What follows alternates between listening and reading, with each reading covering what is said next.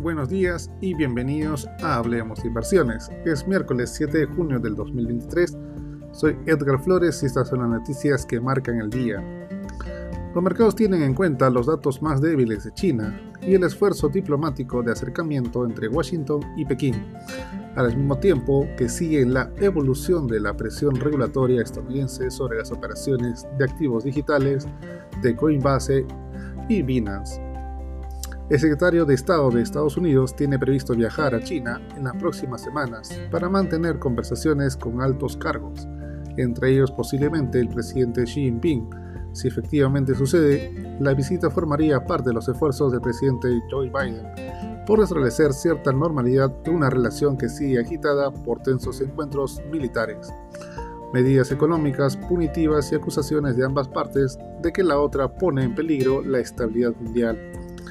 Las expectativas de un mayor estímulo económico en China ganan fuerza después de que el país informara de una caída de las exportaciones menos 7,5% en mayo y más intensa de lo esperado, menos 1,8%. Mientras el descenso de las importaciones fue más suave, menos 4,5%, del estimado que fue de menos 8%, lo que arrojó un saldo de 66 mil millones de dólares.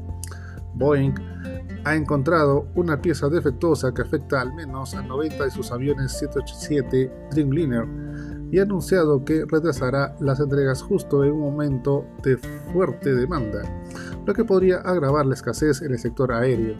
Las acciones de la compañía retrocedían antes de la apertura del mercado estadounidense. El minorista textil Inditex obtuvo un beneficio 43% superior en el primer trimestre, por encima de las previsiones. La empresa española propietaria de Zara y otros minoristas de moda obtuvo mejores resultados con tiendas más grandes y eficientes.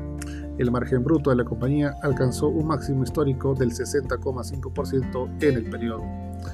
El Banco Mundial entregó este martes 6 de junio sus nuevas proyecciones respecto de la economía mundial y la estimación respecto de Latinoamérica y el Caribe tuvo una mejora marginal el organismo multilateral aguarda que el Producto Interno Bruto agregado de la región se expanda 1,5% en el 2023, cuando hasta abril le asignaba solamente 1,4%.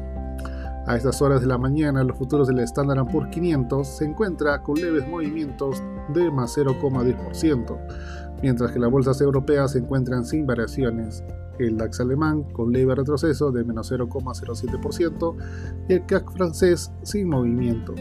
Por el lado de Asia, el Nikkei japonés registró un retroceso de menos 1,82%, mientras que en China el índice de Hansen finalizó con retornos positivos de más 0,80% y el índice de Shanghai cerró en más 0,08%. Por el lado de la renta fija, la tasa de interés en dólares a 10 años el día de hoy se encuentra estable por sobre los 3,70%.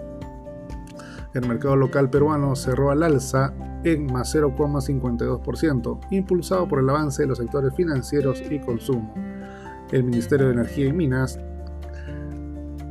indicó que la inversión minera cayó 19,2% en el primer cuatrimestre del 2023, arrastrada por menor inversión en plantas de beneficio, exploración, infraestructura y desarrollo de minas.